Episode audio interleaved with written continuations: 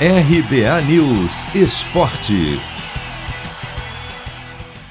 São Paulo sai da Libertadores de cabeça erguida. Pelo menos essa foi a avaliação do técnico Hernan Crespo após a eliminação do tricolor nas quartas de final ontem diante do Palmeiras, com uma derrota por 3 a 0 no Allianz Parque.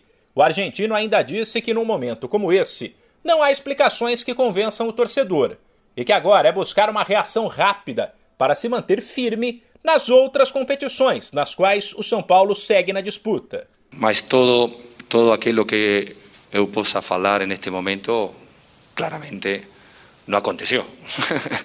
é, então, estamos muito, muito, muito tristes da situação, mas devemos levantar a cabeça, continuar a lutar, a trabalhar, sabendo que infelizmente saímos de uma situação a qual honramos até el final, aceptar la derrota para venir a, a Palmeiras y mañana continuar a trabajar para, para tentar de conseguir una nueva posibilidad el próximo año en Copa Libertadores eh, e honrar na Copa do Brasil. Contra um adversário que recuou, atraiu o São Paulo para o seu campo e apostou nos contragolpes. O tricolor vacilou. Viu a defesa cometer erros de saída de bola e permitir que o Palmeiras ficasse com a sobra em lances decisivos que resultaram em gols.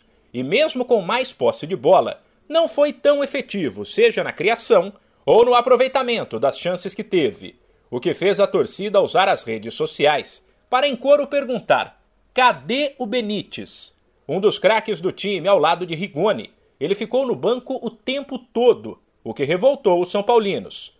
Depois, Crespo se limitou a dizer que, por mais que isso não tivesse sido divulgado, o atleta está mal fisicamente. Não, infelizmente não estava bem fisicamente da três, quatro dias. Claramente não, não falamos e não comunicamos isto, mas ele não, não podia não podia jogar. O São Paulo volta a campo no domingo para mais um jogo importante. Fora de casa, vai encarar o esporte pelo Brasileirão num confronto direto na briga contra o rebaixamento. De São Paulo, Humberto Ferretti.